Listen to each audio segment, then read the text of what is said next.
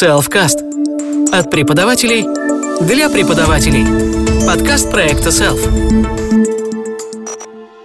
Итак, друзья, сегодня хочется сказать в студии, хотя это не так. Сегодня с нами Алексей Лебедев, не побоюсь этого слова, мой друг, э, прекрасный преподаватель, э, человек, который знает много языков, так же, как я полиглот, и знает языков больше, чем я. Ну и чудесный человек, я уверена, что вы его знаете. А если не знаете, то скоро узнаете.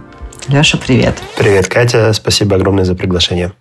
Всегда пожалуйста. Самое интересное, я сейчас подумала, что мы начали запись, а я даже не объяснила про условное обозначение руками. Но это, я думаю, не важно. Мы как-нибудь справимся. И так мы друг друга хорошо знаем. И, Леш, первый вопрос. Давай-ка расскажи нам про все твои языки. Сколько их сейчас?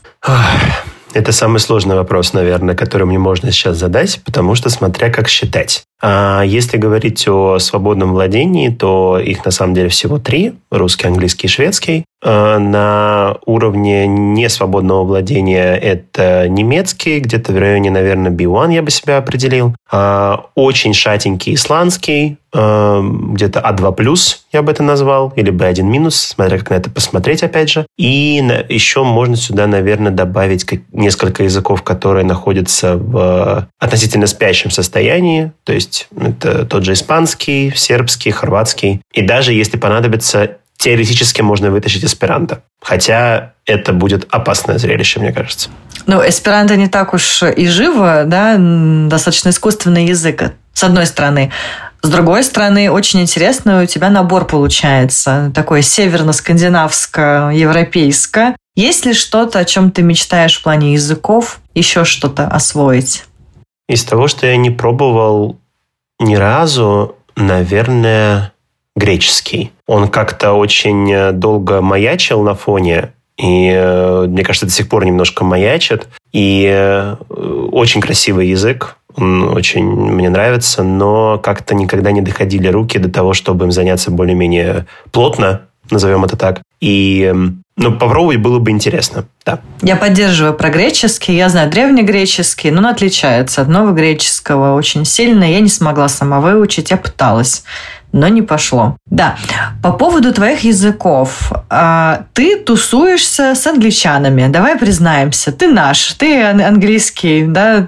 Окей, даже с англичанками скорее, потому что все-таки у нас больше, да, именно женского пола. Скажи, пожалуйста, как ты вообще решился пойти в преподавателя? Ну, здесь история довольно прозаичная на самом деле, потому что у меня оба родители учителя, и как бы мне не хотелось в детстве быть на них не похожими, уйти от, э, уйти от генетики в кавычках не особо получилось. На самом деле мне с детства было очень интересно, как работает школьная система образования. Мне было интересно, как это вообще находиться перед аудиторией и передавать есть свои знания. И когда встал вопрос, куда идти учиться, было несколько, на самом деле, вариантов. У меня в голове э, было просчитано, по-моему, три. Один был уйти в журналистику, один был уйти чисто в лингвистику и уйти в преподавание тоже английского языка, скорее только. На тот момент, когда решалось это все, моему шведскому был примерно год, наверное, а, может, чуть меньше. Английскому было уже тогда несколько лет, он как раз тогда более-менее оказался в развитом состоянии. И немецкий был тогда тоже такой шатенький, и я думал еще, может быть, действительно пойти поучить, э, поучиться преподавать именно эти языки. Но э, мой мудрый отец сказал очень интересную вещь, которая сейчас, возможно, прозвучит немножко странно в контексте того, что я стал преподавателем иностранных языков. Но он сказал, что... Э, вернее, он мне задал вопрос. Леш, неужели ты хочешь всю жизнь копаться в приставках? когда дело касалось разговора о лингвистике. И дальше я учился в химическом профиле в школе, и я понимал прекрасно, что я не хочу заниматься химическим профилем, физическим, биологическим, вот этим всем. И встал вопрос, какая наука мне интересна на фоне всего этого. Параллельно с преподаванием иностранных языков мне была интересна география. И в итоге на стыке географии английского мы нашли университет, Московский педагогический государственный, эм, в котором можно было выучить и то, и другое и стать преподавателем и того, и другого. И в итоге это оказалась такая очень удачная э, комбинация и очень удачная сделка с родителями, на самом деле. А дальше уже на это образование надстраивался, надстраивался тот опыт, который я собирал уже во время учебы. Но изначально стартовало все вот с такой, повторюсь, сделки с родителями в некотором роде. Ты не пожалел? Ни секунды. Потому что можно подумать, что попытка разобраться в минералах, в экономической географии, физической географии, а, выезды самые разные на практике, они могли э, быть безвозвратно потерянными, потому что географией я сейчас не занимаюсь. Но э, тот опыт, который я обрел в процессе, и плюс еще мне безумно повезло с нашей кафедрой, которая занималась иностранными языками, эм, я думаю, что мне сложно предполагать, конечно, но мне кажется, что э, все сложилось максимально идеально, и я понял для себя, что, чем я не хочу заниматься, и чем я хочу заниматься, и как я хочу этим заниматься. Даже несмотря на то, что в процессе учебы мне неоднократно э, давали понять, что я хорош, но при этом надо это еще развивать и разрабатывать. И э, было пару раз, несколько моментов, когда по моим очень юношеским, максималистским, амбициозным мыслям тоже неплохо фигачили, но за, это, за эти удары э, я очень благодарен, на самом деле, потому что если бы не они, мне кажется, что то, что сейчас делаю, не получилось бы совсем. Мне точно напоминает историю э, «Ты талантлив, но тебе нужно еще заслужить». И вот ты потом доказываешь своим учителям, преподавателям, что ты действительно достоин, и ты заслуживаешь вот этого кредита внимания, кредита доверия, который тебе оказали и оказывают. Пытаешься, наверное, всей своей деятельностью что-то доказать. Вот у меня вопрос. А, став уже преподавателем, у тебя было такое, там, вернуться к своим школьным или университетским преподавателям и сказать им, смотрите, друзья, вот чего я добился. Несмотря на или благодаря благодаря всегда хотелось, и я это делал, на самом деле, довольно регулярно до какого-то определенного момента времени. То есть после выпуска из школы э, я довольно часто захаживал в свою родную 171-ю на Фрунзенской по разным причинам на самом деле. То есть было и просто пообщаться с учителями. Мама работала в этой школе, и тоже, соответственно, хотелось видеть тех людей, которые меня во многом воспитали. А, в свой первый университет мне тоже хотелось часто приходить, потому что эти люди меня очень многому научили, и разными путями, понятное дело, но я им очень благодарен за то, что они мне дали. Во второй университет мне бы, наверное, хотелось э, попасть... Ну, нет, на самом деле не хотелось бы попасть, но если бы и хотелось, то э, ради того, чтобы как раз наоборот доказать, что вот он я, и я могу э, делать то, что, возможно, им, как это ни странно и невелико сейчас прозвучит, не подвластно. Потому что там э, получилась такая история, что у нас внезапно возникла... Я закончил э, магистратуру Московского государственного университета, филологический факультет, и там у нас внезапно в процессе обучения возникла педагогическая практика, а у меня уже были за плечами пять лет обучения в университете, э, в педагогическом университете, и полученная специальность, собственно. И плюс еще на тот момент уже было пять лет тоже в преподавании. И я понимал прекрасно, что и как может работать. И моя задача, главная, была тогда сделать так, чтобы мое занятие, моя пара, а единственное, которое нужно было провести в рамках практики, произвела впечатление не только на студентов, но и на нашего методиста, потому что э, мне нужно было сделать так, чтобы я каким-то образом сбалансировал систему, которую хотели они внедрить, и э, то, что я умею. И в итоге на той паре это получилось, и внутри было какое-то интересное ощущение такое, что типа да, получилось, да, мне удалось доказать, что бывает по-другому, и это по-другому может быть хорошо. Другой вопрос, что это было пять лет назад, и с тех пор мои принципы несколько поменялись, но на тот момент это была большая личная победа. Вот. И во многом она, возможно, даже дала такой, дала такой определенный старт эм, тому, той свободе, которую я ощущаю больше сейчас в том, что я делаю. Ну, это, кстати, правда. Ты один из самых свободных людей. Ты делаешь много чего интересного. Об этом чуть позже. Давай сначала про тему гендерного дисбаланса. Вот считается, что если девочка поступает в технический вуз, она точно там удачно выйдет замуж, и вообще у нее жизнь будет чуть полегче, потому что ее все будут оберегать. Вот у тебя, как человек, который сейчас работает э, с коллегами да, окружен англичанками. И когда ты учился вообще, ты чувствовал, что у тебя есть преимущество именно за счет твоего гендера? Честно, нет? Честно? Вообще нет. Потому что... Нет, потому что... Ну, опять же, я... Э, для меня это привычное состояние, как ни странно, с детства. Это началось далеко не в университете. Это началось с детства, потому что э, мои интересы с самого детства, они были в кавычках условно женскими. То есть я занимался в театральной студии, я занимался вокалом, занимался журналистикой, эм, языками. И, как правило, в группах я оказывался в сильном меньшинстве э, в гендерном плане. Даже частенько было так, что я был один вообще. Э, парень, я имею в виду. И э, квинтэссенция всего этого случилась уже в магистратуре, когда я в группе уже взрослых людей оказался один, назовем это так, когда у нас была, у нас была небольшая группа совсем.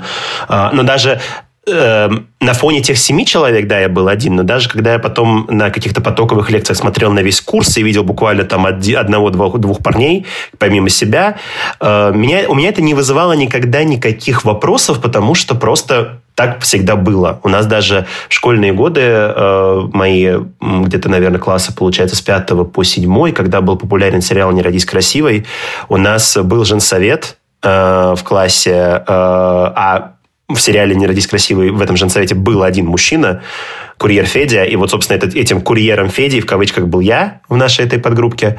И э, поэтому для меня, я даже помню, что э, когда я переходил из школы в школу, э, мне ну, там пришлось по определенным обстоятельствам, э, мама э, общалась с моим будущим на тот момент классным руководителем, спрашивала специально, много ли девочек в классе, и э, комментировала это тем, что, типа, мне проще общаться с девочками. И так, ну, я говорю, так было на самом деле всегда. И поэтому для меня было даже, наверное, большим удивлением, с учетом определенных стереотипов, которые существуют о педагогических университетах, когда я пришел в, на наш курс на геофаке и вдруг там увидел соотношение 50 на 50. То есть у нас даже не было сильного превалирования женского пола в на курсе. Потом, правда, со временем, э, если смотреть на статистику, парней отвалилось больше, чем девчонок. Поэтому к концу обучения девчонок осталось процентно больше. Но Опять же, это никогда не вызывало никаких проблем, это никогда не давало мне никакого преимущества. Я, мне кажется, если и выигрывал внимание у преподавателей или у одногруппников, то совсем по другим параметрам. И э, даже сейчас мне кажется, что, э, и да, возможно, в этом есть какое-то, э, как сказать, средство выделиться, но это ни в коем случае, на мой вкус, не преимущество. Интересно, потому что, мне кажется, сейчас уже ну, во взрослом состоянии, да, находясь э, там, на конференциях или на каких-то семинарах, тренингах, э, всегда видно, когда мужчина присутствует в зале, их, не, не, их вас не, не так много, и всегда, там, например, нужна помощь с микрофоном или с какой-то техникой, или там стулья принести, или еще что-то, конечно же, эти мужчины будут как настоящие джентльмены все это носить, помогать. Не только потому, что джентльмен, еще, наверное, потому что спокойствие и ну, такое хладнокровие, наверное, мужское тоже в этом помогает. Не паниковать, а просто решать проблему. Ну, скажем так, иногда такое э, одиночество, назовем, гендерное одиночество, давайте изобретем вот такой термин. Прекрасный термин. Да, оно иногда приводит к комичным ситуациям, потому что э, я помню, когда я был на фриланс-дне конференции Trend English в 2018 году, нас было 50 человек участников, я был один мужчина на весь зал, то есть это прям очень экстремальное соотношение, назовем это так. И в моем случае это привело к тому, что эм, мы так познакомились с э, Анитой Модестовой именно благодаря этому, как мне кажется, хотя, опять же, наша интерпретация нашего знакомства выглядит немножко по-разному. Сам процесс был одинаковый, но мне кажется, что э, мотивация к тому, чтобы Анита ко мне подошла, с ее стороны, возможно, была другой. Но она подошла ко мне с вопросом «Здравствуйте, вам тут комфортно?» И я понимаю, я в этот момент понял, что для меня это, это был какой, получается, год? 2018. И для меня это было э, ну, абсолютно в порядке вещей находиться в таком коллективе, назовем это так. Мне, честно, э, опять же, даже вспомнить какие-то сейчас собрания, которые у нас происходят, будь то профессиональные или дружеские, э, я уже перестал воспринимать это несколько странно, что ли, да, что я один. Я скорее это беру как должное, по, по большому счету. И э, мне очень радостно, что в некоторых наших сообществах маленьких э, я не воспринимаюсь как что-то сильно выделяющееся на фоне всех остальных. Для меня это на самом деле очень важно, потому что мне кажется, что у меня в последнее время в лексиконе появился глагол «гендерить». Вот э, я я очень, как это, э, у меня даже иногда бывает такое эм, с, нов, с новыми знакомыми, когда я говорю, ребята, не гендерите, пожалуйста. Здесь дело не там в том, что я там мужчина или вы женщина или там еще что-то. Дело вообще не в этом. Если, допустим, даже я помогаю в чем-то, это не значит, что я почувствовал себя обязанным. Это значит, что потому что я мужчина, это значит, что я почувствовал, что нужна помощь. Или мне просто было приятно эту помощь оказать. Но не, иску, не исключительно из тех понятий, что я должен сделать только потому, что я мужчина. Но это такое общечеловеческое, согласись, и даже профессиональное. Ну, есть же разные ситуации, да? Ну, ты явно с техникой лучше, ты поешь, ты записываешь, то есть ты явно в этом лучше понимаешь, поэтому логично к тебе обратиться там, а что здесь этим микрофоном случилось, например ну и все остальное. Слушай, очень, очень здорово. Ты сказал про гендерное одиночество. У меня тогда вопрос э, про языковое одиночество. Ты преподаешь шведский. Ну, ты преподаешь шведский. Я, например, преподаю латынь. Я тоже чувствую гендерное в этом смысле, ну, такое языковое одиночество, да, потому что, когда я говорю, что я преподаю латынь онлайн сейчас, меня спрашивают, это студенты медики? Я говорю, нет, это дети в Европе. Просто школьники в Европе живущие. И происходит взрыв мозга.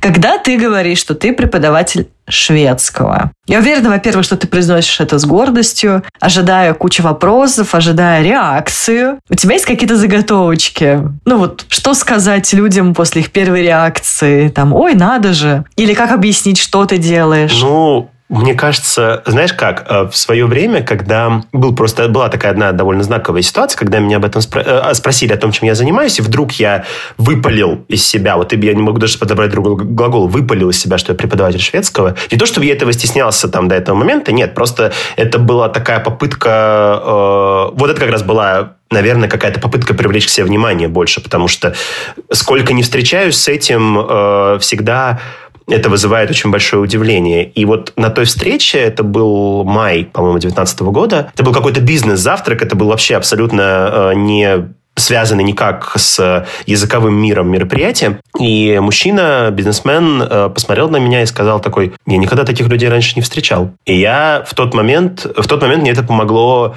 как раз, э, наверное, поверить в то, что это моя максимальная уникальность, скажем так. Только тогда, хотя на тот момент я преподавал шведский уже почти 7 лет.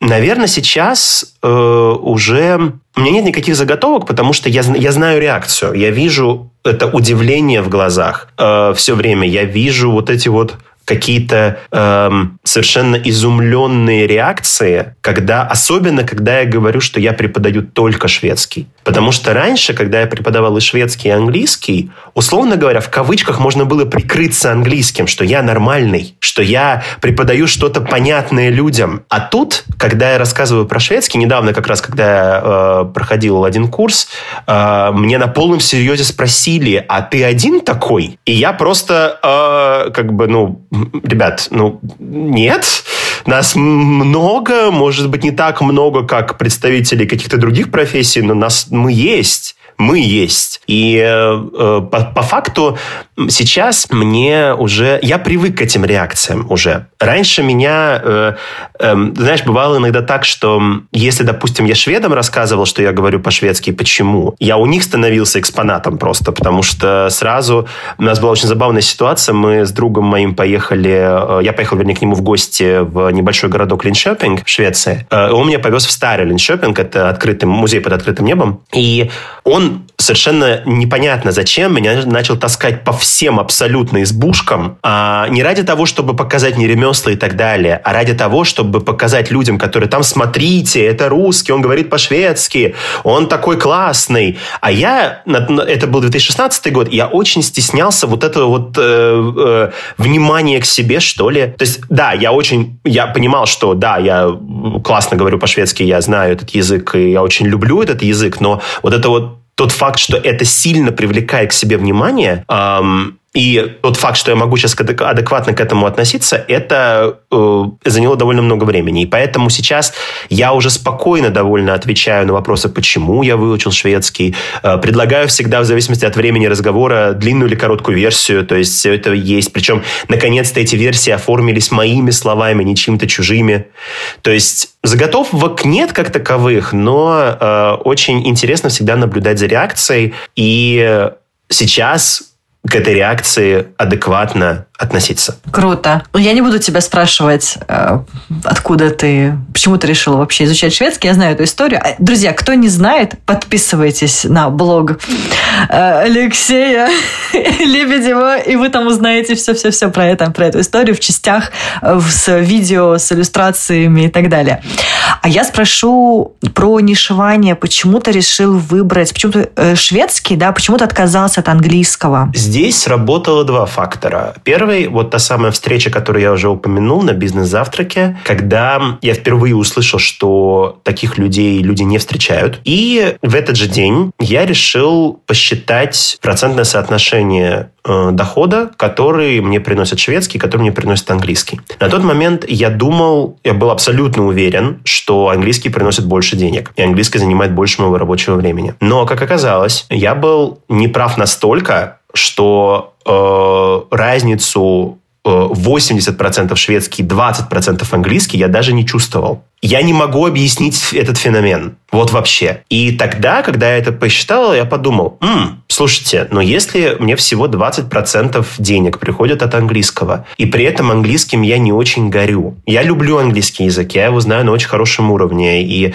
э, он мне нужен для рабочих процессов. Но я могу себе позволить от, э, отпустить от себя и дать возможность э, работы с классными людьми, моими учениками я имею в виду, э, тем, кому это действительно интересно на 200%. То есть тем, кто горит английским, тем, кто любит этот язык не только с точки зрения э, его там, звучания, набора слов и так далее, а готов им делиться с таким же жаром, как я делюсь шведским. Потому что по факту, если мы посмотрим на вот эти 7 лет, когда я преподавал и то, и то, поначалу английский было преподавать немного проще, потому что у меня были хорошие референсы. У меня были хорошие преподаватели, из, э, как бы, из которых можно было вытягивать какие-то интересные методические штуки. Плюс у меня э, достаточно было моего собственного креатива для того, чтобы что-то придумывать. И понятное дело, что на каких-то агрегаторах рекламировать себя как преподаватель английского было просто проще.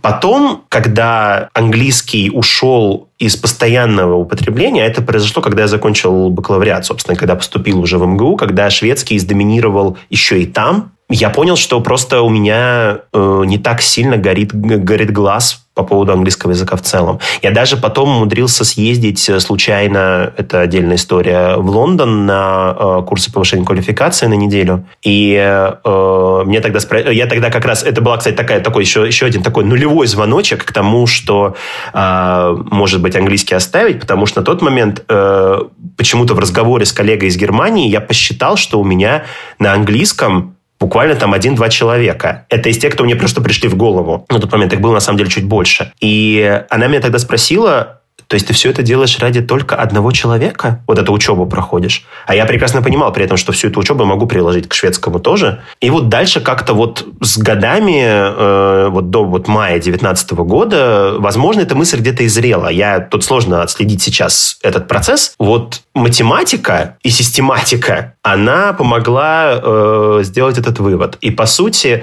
э, наверное, вот стопроцентно я ушел от английского прям вот совсем на 100, когда даже 5% не осталось. Это было, наверное, два года назад, когда э, от меня отвалился тот, кого я называл полученика по английскому, потому что э, мы с ним занимались и шведским, и английским. Э, занимались английским, когда он уставал, назовем это так. Когда он уставал говорить по-шведски, мы с ним занимались английским, но у него был довольно высокий уровень, и ему нужно было э, научиться э, поддерживать small talk. Он мог рассказывать о своей профессиональной деятельности, но вот какие-то базовые темы у него ускользали, и мы этим, собственно, занимались на уроках. И часто мы к этому приходили из-за того, что он устал заниматься шведским, или там он проснулся рано утром и понял, что не может. Вот. Поэтому э, сейчас э, все на 100% э, шведское, если мы говорим о преподавании языков. Ну, ты, конечно же, не пожалел об этом решении, потому что Опять же, про одиночество я знаю только тебя, как преподавателя. Я знаю, что существуют другие преподаватели шведского. По крайней мере, ты периодически об этом говоришь. Ну, что они есть. Но все, это единственное, откуда я знаю об их существовании. Они не тусят с нами на конференциях для преподавателей английского. Они не выступают на конференциях как спикеры. Они не приходят э, общаться, да, обмениваться, там, спрашивать про фриланс, про, там, я не знаю, ту же самозанятость, типа и прочие дела, да, они почему-то как-то, не знаю, как-то сами живут, выживают. Наверное, у них есть свое маленькое шведское комьюнити для преподавателей. Я, я просто не знаю, как можно без комьюнити э, сейчас в современном мире жить. Э, ты, конечно же, не пожалел. Э, пожалел ли ты о том, что ты не сделал этого раньше? Потому что тема нишевания – это очень сложная тема. Да, чтобы учитель э, сообразил, что нужно, там, не знаю, отказаться от работы с маленькими детьми, может быть, со сосредоточиться на среднем возрасте детей. Или наоборот, только со взрослыми. Или наоборот, только экзамены. Это очень сложно. Сложно говорить нет тому, чему ты уже посвятил время, ты уже научился это делать на очень высоком уровне, и тут тебе нужно от этого отказаться, а ведь есть же конкуренты, они не дремлят, они же сейчас похватают твоих потенциальных учеников, и все, и ты останешься без ничего, ну и так далее, и так далее. Много что в головах происходит. Скажи, как у тебя это было? Не пожалел ли ты о том, что не сделал этого раньше? Ты знаешь, мне кажется, что если бы я сделал это сильно раньше, то, возможно, э, я бы не обрел то сообщество, которое я сейчас так сильно люблю. Э, преподаватель английского я имею в виду. Потому что как получилось? Вообще здесь надо, наверное, пояснить, раз уж я упомянул сообщество, нужно пояснить, как я в него попал. Потому что по факту это была абсолютно случайная история в некотором роде. Я начал работать, получается, я закончил бакалавриат, и в сентябре 2016 э, года я начал сотрудничать с языковым центром, в котором я преподавал шведский. Собственно, там я преподавал э, группам первый раз. И директором этого центра, Даша Стрельникова ее зовут, она... Ой, там сложная схема. Значит, она бывшая жена однокурсника мужа Лены Пересады которая, да, то есть она, Лена Пересада, это, собственно, организатор, мать Trendy English, назовем это так, и э, Даша, э, собственно, директор этого центра, она меня отправила к ней на плей-тест потому что она хотела, видимо, насколько я помню, развивать английское направление в этом шведском центре э, или как минимум игровое направление в шведском центре. И она, зная меня уже на тот момент неплохо, я, несмотря на то, что я только начал работать в этом центре, я уже к тому моменту успел у них сдать экзамен на уровень э, шведского языка и, и провести свадьбу сотруднику этого центра э, на шведском языке. И, в общем, э, э, во многом благодаря этому меня в него взяли. И она, зная о моей креативности, решает отправить меня на плейтест. И я прихожу на этот плейтест, э, будучи, кстати, к вопросу о гендерном одиночестве, все в том же положении.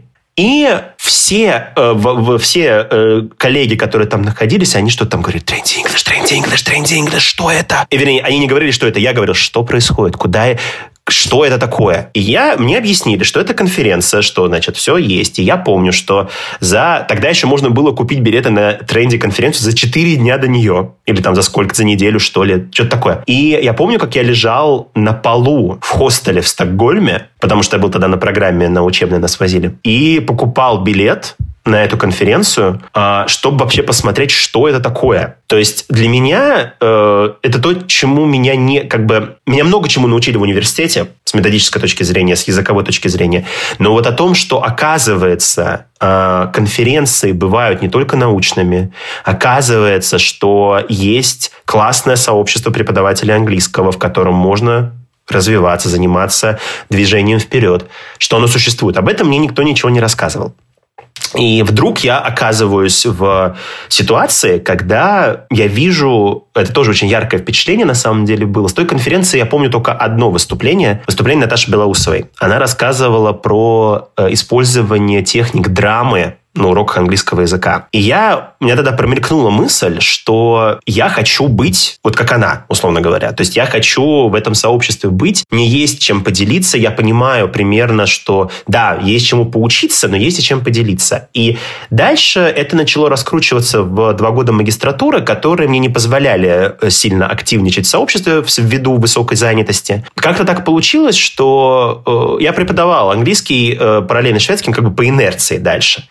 И понимал прекрасно, что при этом я не хочу терять свой английский, потому что для того, чтобы быть в этом сообществе, нужно иметь приличный уровень языка, как мне это казалось. Ну, и мне сейчас до сих пор это кажется, на самом деле, я вижу это прекрасно, но это э, спойлер не самое главное, по-хорошему говоря.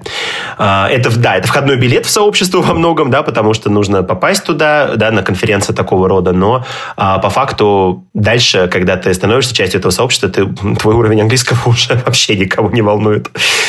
И эм, я сейчас понимаю, вот сейчас ты спросил на меня, я понимаю, что если бы я сделал выбор в пользу шведского раньше, и только шведского, возможно, вот эти перемены в моей жизни бы не произошли. А они играют и сыграли, и играют до сих пор очень важную роль. Я, честно говоря, вот к вопросу о внимании и признании, я периодически задаю себе вопросом, что я такого сделал, чтобы заслужить это. Но я думаю, что если бы я отказался от, от английского раньше, то, возможно... Да, моя бы жизнь была 100% совсем другой, но эм, я думаю, я вообще считаю, что на самом деле нету смысла э, в жизни ни о чем жалеть. Все было вовремя. И если так случилось, что мысль отказаться от английского пришла только в мае 2019 года, и осознание того, что шведский на самом деле доминирует, он тоже пришел только тогда, ну так тому и быть. И на самом деле я очень благодарен тому, что... Кстати, Э, свидетелем этого отказа была все та же Анита, потому что мы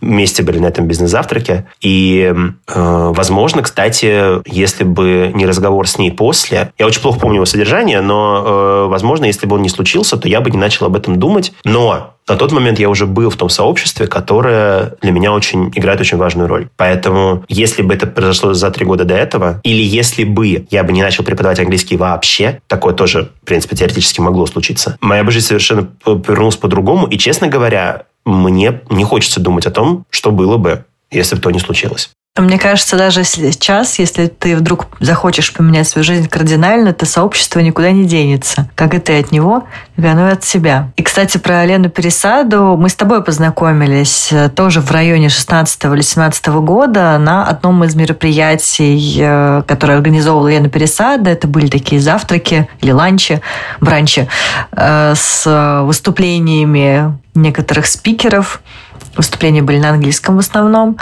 И это было очень здорово. Я помню, что тоже была поражена тому, что можно собрать преподавателей в одном месте, и они будут обсуждать что-то очень интересное, саморазвитие, а не своих учеников и их каверзы, что опять они сделали, и так далее, и так далее. Для меня это было, конечно, открытие. Ну и да, в какой-то момент я попала и на конференцию Тренди тоже. Тоже так было. Хорошо, Леша, вопрос. А, вот подходя к теме креативности, уникальности и проявленности, а, условно, ты себе можешь представить сейчас а, жизнь свою, что если ты вообще уйдешь из преподавания, ты понимаешь, кем ты будешь работать или как ты будешь зарабатывать, вот так скорее? Бу, но здесь э, сложный вопрос, что такое преподавание в этом контексте. То есть, э, что я перестану а. обучать людей вообще, ты имеешь в виду? Чему-либо? Нет, я, наверное, имела в виду... Да, кстати, хороший вопрос, потому что есть преподавание, есть обучение. А, нет, я имела в виду именно работа учителем, да, преподавателем, человеком, который обучает, скажем, например, языкам или каким-то предметам. Ты имеешь в виду быть э, там тренером, наставником, обучать чему-то? Ну вот... Я, я уверена, что из тебя эту жилку никак не убрать, только сцена может ее перебить. Ну вот смотри, здесь есть, если мы говорим про преподавание именно как про, допустим, языков, например, да, если да, представить себе гипотетическую ситуацию, что я из него ухожу, то я вижу три пути э, э, потенциальных, куда я могу уйти и где, собственно, свою креативность применить. Во-первых, это то, чем я сейчас планирую заниматься, это помощь преподавателем, правда, но все равно помощь, не, совсем преподавание преподавателем, в подготовке э, к выступлениям на публике. Если мы говорим про не преподавание преподавателям, допустим, языка, то я хочу им помогать э, именно в том, чтобы они либо готовились к конкретным выступлениям, которым которые они будут выдавать, либо э, обучать их тому, как такие выступления в принципе создаются. Для тех людей, которые боятся, например, или не чувствуют в себе уверенности, просто провести их за руку от того, чтобы они поняли, чем они хороши, до того, чтобы они об этом рассказали. А, это первый путь. Второй путь – это э, такая более научная, наверное, карьера, но научный путь э, э, не в России, правда, к сожалению, но может быть такой вариант, где бы я занимался исследованием э, языковых вопросов все равно. Это второй вариант. Менее, кстати, менее вероятно, чем первый. И даже менее вероятно, чем третий, который я сейчас тоже назову. Третий вариант – это уход полностью в творчество, то есть это музыка, это, возможно, очень с натяжкой, но может быть музыкальный театр, но скорее музыка, то есть это выступление с какими-то концертами, э, возможно, сбор своей собственной группы, э, для того, чтобы мы могли выражаться с этой точки зрения тоже. Но по факту, если даже посмотреть на эти все три варианта, все они так или иначе испробовались благодаря той профессии, которую я имею. То есть даже лингвистические исследования именно глубокие, первый такой запрыг в них случился во время учебы на преподавателя и в университете. И тогда спасибо большое научному руководителю, который рискнул м, поддержать ту авантюру, которую я придумал. По поводу выступлений тоже это опять же, вхождение в сообщество. И Наверное, я бы об этом не задумался, если бы люди после моих выступлений не подходили ко мне и не спрашивали о помощи, собственно, не просили о помощи в, этой в этой области. Ну и музыка, она, в принципе, всю жизнь во мне присутствует, хотя Возможно, кстати, если копать глубже, то э, музыкальный компонент здесь тоже идет немножко на супротив тому, что случилось со мной в детстве, когда меня не взяли в музыкальную школу. То есть здесь тоже... Э, тут на самом деле в жизни все равно все взаимосвязано, и даже если я уйду из преподавания вдруг по какой-то причине, прям совсем уйду, то э, те техники и те принципы, которые у меня появились во время работу преподавателем, э, они все равно будут со мной. И они все равно найдут свое отражение в каких-то других вещах. Кстати, во время преподавательского пути у меня была мысль уйти в бизнес-тренеры. Может быть, это тоже в какой-то момент станет один, одним из вариантов. А, но об этом пока сложно думать, просто по той простой причине, что это пока все очень гипотетично. Хотя, ты видишь, очень есть какие-то оформленные уже мысли в эти стороны. Это хорошие э, такие запасные аэродромы назовем это так, в которых можно было бы теоретически развиваться и дальше себя двигать по этим направлениям. Я сейчас тебя слушаю, у меня такое медитативное состояние, потому что все сливается воедино. Во-первых, я думаю, что преподаватели – это уникальные люди, которые максимально подсвечивают все свои качества и готовы развиваться и учиться бесконечно. Ну и также нести это в массы. А второй момент, я думаю, что как раз за счет твоего, ну, условно, гендерного языкового одиночества и то, насколько на тебя это наоборот, это тебя не угнетает, а наоборот, тебя это поддержало, насколько ты спокойно к этому относишься, твоя уникальность этой ситуации привела к тому, что ты очень спокойно развиваешь свою самость, и ты проявляешься. То есть Безопасное комьюнити у нас на самом деле... Окей, ладно, э, профессиональное преподавательское сообщество большое, в смысле там русскоязычное, условно говоря, оно, конечно, не такое уж безопасное, там есть свои там, ловушки, тонкие моменты. Но если говорить про нашу вот узкую, да, э, которая, ну, условно, Москва, Петербург, э, Ярославль, да, вот в этом, в этом треугольнике, мы очень поддерживающие, мы очень теплые. И, наверное, благодаря этой поддержке ты также смог свою уникальность пробовать, тестировать, получать обратную связь и дальше развивать. Да, я соглашусь с этим абсолютно. Э, мне кажется, что просто без этой поддержки ничего бы не получилось. Здесь я понимал прекрасно, что когда я в это сообщество начал выливаться более активно, мне это было сделать легко именно с той точки зрения, что было очень много поддержки со стороны коллег. И на самом деле, когда я говорю про сообщество. Это очень сложно, кстати, объяснить людям, которые не находятся в подобного рода историях, что сообщество... Совершенно верно. Да. Объяснить им, что такое сообщество, что оно дает. Да, что на самом деле, когда я говорю слово «коллеги», это не означает, что я постоянно работаю в каком-то коллективе. Это коллектив, который э, он не имеет какой-то стабильной формы, Формы, что ли. Да, да. Структуры. Вот, то есть в нем нет какой-то абсолютно... В нем, в нем на самом деле а, нет ну, я, я считаю, что на самом деле в нем нет конкуренции. Не потому, что я такой великий, а потому, что мы на самом деле э, делаем, мы работаем на общее дело, на самом деле. Мы работаем на общее благо. Эм, это очень э, важно транслировать тем, кто э, допустим, хочет в это сообщество попасть, или кто являются условно говоря, по духу или по диплому нашими коллегами, но при этом они э, не видят каких-то сходу путей развития. Может быть, есть какой-то страх того, что, допустим, те или иные представители, они могут тебя как-то э, немножко ну, принизить, что ли. Я помню, когда сейчас общался с коллегами э, по поводу своего нового проекта э, и задавал вопрос, почему люди не находятся в этом сообществе или не выступают на конференции, мне кто-то сказал, ну, что я могу сделать рядом с условной Леной Сарнавской? Ну, вот есть Лена Сарнавская, есть я. Вот что я могу рядом с ней сделать? А на самом деле э, э, та же Лена Сарнавская, она тоже э, когда-то в это сообщество пришла и тоже э, начина... с чего-то начинала. И здесь мне кажется, что когда мы говорим про вот те, э, то сообщество, которое сбилось, назовем это так, да, в кучку э, в рамках разных мероприятий, которые организуют э, наши друзья и коллеги, э, оно очень, с одной стороны, честное, но с другой стороны, оно и очень теплое и поддерживающее. Вот на этой какой-то хорошей комбинации одного и второго это сообщество дает эффект. И э, в итоге оно помогло и помогает до сих пор э, чувствовать себя уверенно в том, что я делаю. Потому что по факту по факту, мое любимое сегодня слово «паразит». Я благодаря сообществу могу проверить свою, не буду сейчас подбирать другое слово, кроме того, что подошло сейчас, адекватность. То есть э, свою адекватность, э, свою неадекватность, которую в ней тоже принимают на самом деле, э, и свою какую-то вот уникальность, вот как раз и самость, то, что ты сказала, и вообще мне очень ценно, что в этом сообществе можно оставаться собой. Не надо никаких масок надевать. Э, это сообщество еще помогает подсветить то, чего, возможно, ты сам не видишь, за что я безумно благодарен.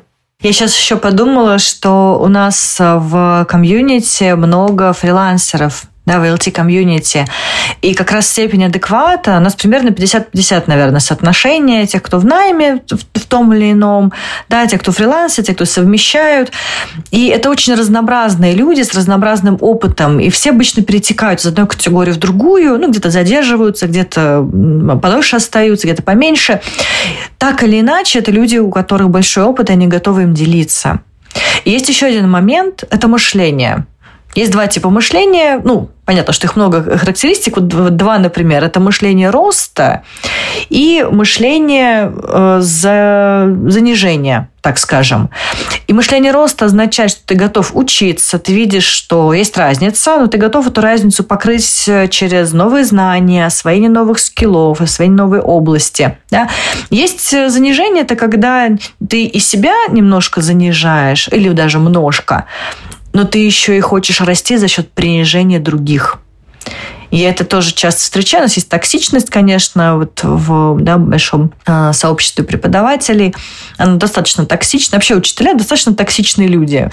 Э, к сожалению, да, это связано с тем, с картиной мира, скажем так, и с теми условиями труда, в которых мы оказываемся.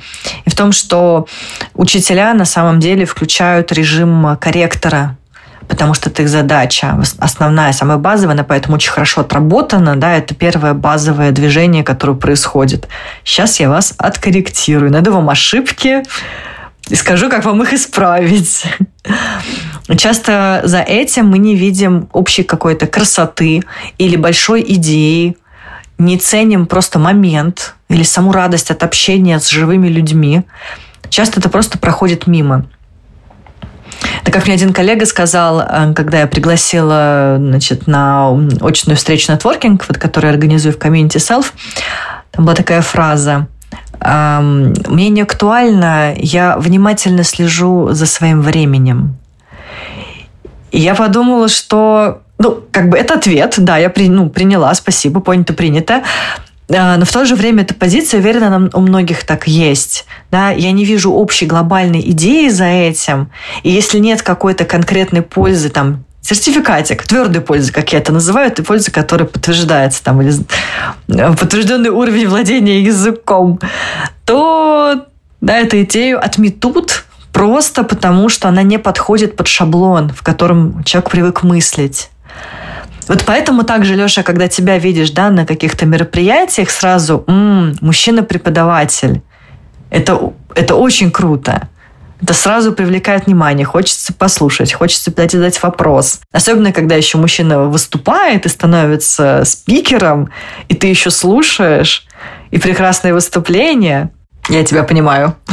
Ну, я, не, я тебе обещала, что буду сегодня тебе задавать э, такие каверзные вопросы. Нет, нет, нет, нет, здесь нет, вопросы прекрасные, здесь не, не в этом дело. Просто мне очень, мне очень не нравится, когда, я, э, когда вот это разделение происходит. Я понимаю, что это неизбежно.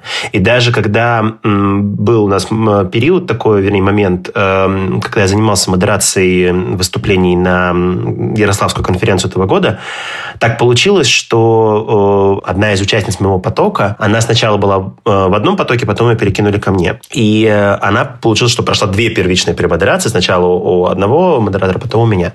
И она мне сказала, что э, было бы классно, если бы у всех э, спикеров была возможность промодерироваться и у мужчины, и у женщины потому что у них очень разные взгляды. И я в этот момент начал в очередной раз выпадать в осадок, потому что я считаю, что это, возможно, какое-то относительно э, такое противоречивое мнение, но я настолько сильно восхищаюсь сильными женщинами, настолько сильно восхищаюсь харизматичными женщинами, которых в нашем сообществе много, но которые иногда себя боятся проявлять, в том числе из-за гендеризма, я всегда, э, вообще мне всегда очень интересно наблюдать за женщинами, которые сделали себе имя. Блин, понимаю, насколько им это сложнее далось. То есть это прям э, такая больная для меня тема очень, потому что я вижу э, в разных профессиях очень крутых женщин, э, которые э, делают много для той или иной профессии. И э, я не перестаю ими восхищаться и не перестаю восхищаться тем, какой путь они проделали для того, чтобы пробиться через эту э, стену гендерных каких-то предубеждений. И, к сожалению, э, в нашем сообществе, в таком, ну, берем на глобальном уровне, да, сейчас, не нашем теплом вот это вот мирочке, да, на глобальном уровне, гендеризм э, идет немножко в две стороны. С одной стороны, э, вроде как мужчина-преподаватель и типа, а что он в этой профессии забыл? Это одна часть так думает. А вторая часть, о, на конференции есть выступающий мужчина, о, пойду на него, а женщины, они там что-нибудь не расскажут, все равно что-то не то. Вот э, это так не должно быть. Это, э, понимаешь, как? Еще э, в чем это могло, может заключаться в рамках нашего сообщества периодически? В том, что э, известных преподавателей, э, допустим, э, из-за рубежа мужчин, как ни странно, больше. Вот это тоже интересный такой баланс, удивительный абсолютно, да, что вроде... Почему, как ни странно, это же наоборот логично. Это очень логично. А почему это, это логично, же... поясни. Ну, смотри, две системы, западная и восточная. В России, извиняюсь, между ними находятся. Ни туда, ни сюда. Э, западная. Мужчина развивается, мужчина ну, работает, мужчина ведет, профессора, да, вся профессура, университеты. Раньше это были только мужчины. Женщины не так давно получили доступ вообще к этому. И, конечно же, там будет очень много видных мужчин. Про Восток я вообще молчу. Там даже парикмахеры мужчины. Ну, как бы, женщина вообще не допускается, да, она там, ее место – это дом. Дом, тыл, вот и так далее. Россия в этом смысле идет своим путем кубарем немножко, но идет. У нас тоже вот эта часть отношения к женщине, что это тоже идет из дома, образования. Но опять же, у нас все-таки образование другое. Вообще, я, честно говорю, я удивляюсь, насколько у нас хорошее академическое образование, несмотря на вообще все, что можно было, упало, значит, испортилось, система там была разрушена. Люди, которые сейчас приходят работать в школу, это совершенно другие люди. И тем не менее, эта система почему-то все еще работает. Это та стабильность, на которой, как мне кажется, еще что-то там держится в нашем в культурном смысле в стране. Э, опять же, сейчас только мое мнение, да, исключительно. Так вот, мне кажется очень логичным, что у нас много видных имен западных, восточных в мире преподавания. Просто потому, что в этих странах, да, действительно, мужчины этим занимаются. У нас преподавание не считается престижной профессией.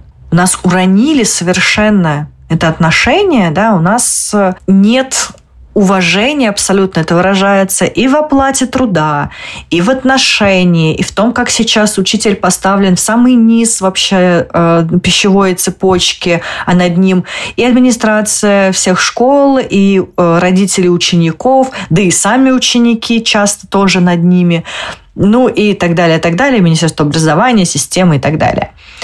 Поэтому вот тем удивительнее, да, и тем, тем больше я испытываю благодарность тебе, Леш, за нашу сегодняшнюю беседу, что можем с тобой про это поговорить, вообще про гендер и гендерность у нас. Но при этом меня, конечно, меня это не удивляет, и это часто вот раньше, когда у нас было очень много э, очных конференций, когда приезжали международные спикеры, да, Куда я пойду? Значит, конечно же, пойду послушаю мужчину.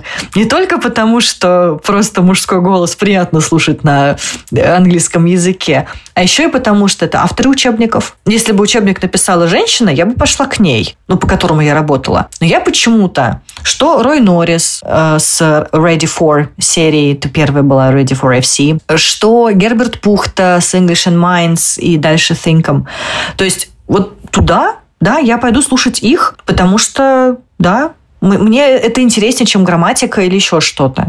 И в том числе, кстати, сейчас я вот пока говорю об этом, подумала про креативность. Мужчины более свободные, более креативные. Это, ну, это, мне кажется, просто по, не знаю, извините, закидать меня тапками, по природе. Э, если, если у мужчины есть возможность отложить бытовые дела и заниматься чем-то большим, он будет это делать и станет креатив. Вот.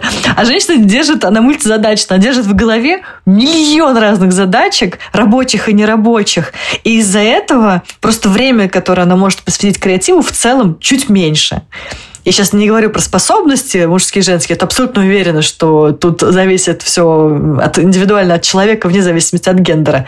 Но просто по вот тем ролям, не знаю, распределению, что сколько человек выполняет. А, опять же, на данный момент, в, в нашем времени, значит, в нашем кон конкретном пласту, я уверена, что через несколько лет это уже куда-нибудь поменяется в одну или другую сторону. У нас каждые несколько лет, сейчас жизнь очень быстрая, и все меняется. И в том числе, кстати, уважение к профессии. А, сейчас мне, я не стесняюсь говорить, что я преподаватель. Раньше мне было стеснение. Я не говорила, я говорила, что я переводчик. Много лет я говорила, что я переводчик, потому что работать переводчиком на телевидении, пусть даже это было «подай, принеси внештатка», это было круче, чем официальная работа значит, в солидной московской топовой школе, э, там, и так далее. Вот это тоже интересный момент. Оно уже поменялось, поменялось. Сейчас уже по-другому все. А тут, мне кажется, потоковое состояние и умение входить в этот поток. Мужчина несет очень много на своих плечах какого-то да. Но опять же, друзья, да, я все это говорю просто из своего, каких своих наблюдений, да, и без, без навешивания ярлыков, а скорее только то, что какие-то выводы я сделала.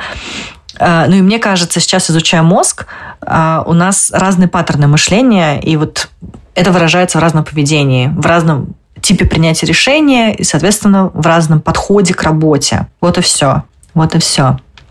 Ну, на самом деле, еще, мне кажется, это все, все равно, да, почему вообще не надо, мне кажется, э, навешивать никакие ярлыки, да, ни на кого все мы все равно э, ну, не одинаковы, мягко говоря. И я когда вспоминаю, возвращаясь, допустим, да, к э, какому-то самоопределению и профессиональному пути, э, мне родители все время припоминают, что лет в 12 со мной провели первый, один из первых тестов по профориентации, и там э, э, родители все рассказывали, что типа вот там у кого-то, может быть, там э, в этом вот кругу профессиональном, да, там какое-то отклонение, условно говоря, ну, нет, ну, не отклонение, как плохое слово, но, в общем, короче, уклон, вот, э, уклон, да, в сторону там условных там точных наук, условных там, не знаю, естественно, научных, э, э, гуманитарных. У меня был круг полностью вот ровненький. И мне кажется, что на самом деле, э, возвращаясь к вопросу об учителях, у нас у всех он должен быть примерно такой. Потому что мы думаем, особенно учителя английского и любых других языков на самом деле, потому что наш мир, он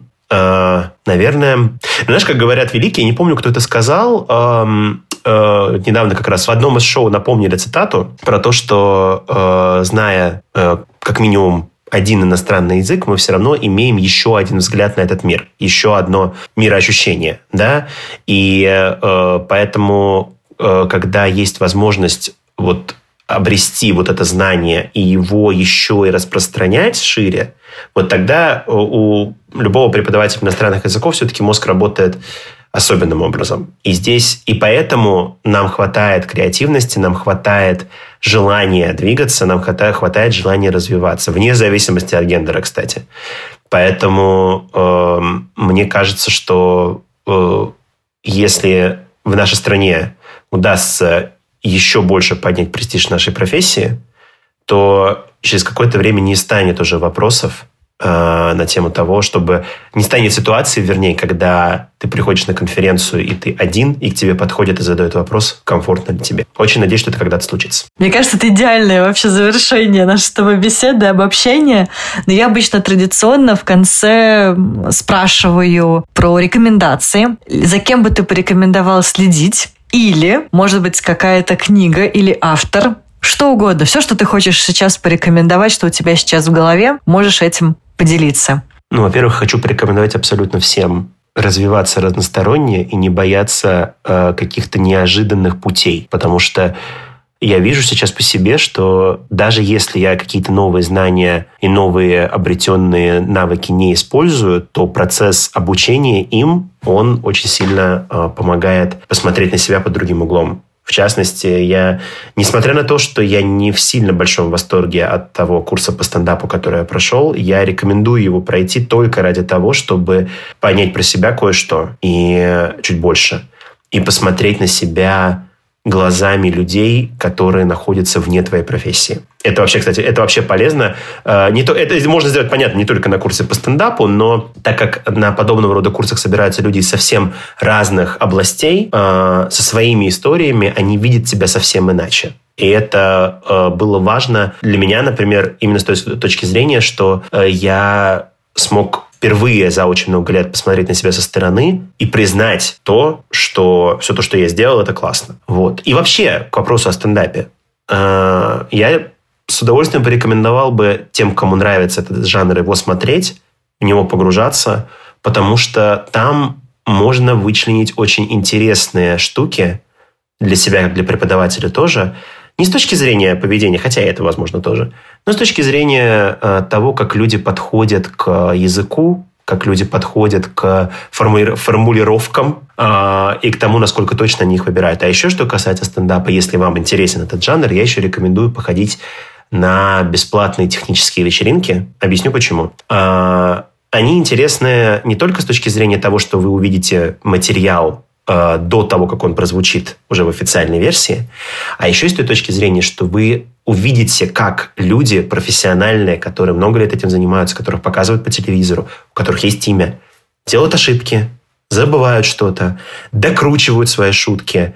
А, особенно, знаете, если прийти, допустим, на две технические вечеринки с разницей в месяц, и вы увидите одну и ту же шутку, вы вспомните ее гарантированно, а, и увидите, как она была докручена. Это еще интересно с методической точки зрения. Так что, э, что называется, э, I can't recommend it more than that. Класс, спасибо. Спасибо огромное. И это, конечно, еще нам э, в сторону синдрома перфекциониста, да, стендап как раз тоже этому учат. Леша, спасибо огромное за эту беседу. Очень рада всегда тебя слушать, с тобой беседовать. Сегодня было особенно приятно. Мы с тобой прям одну тему хорошо проработали. Друзья, если у вас будут вопросы, то все контакты Леши будут прикреплены да, в описании этого подкаста.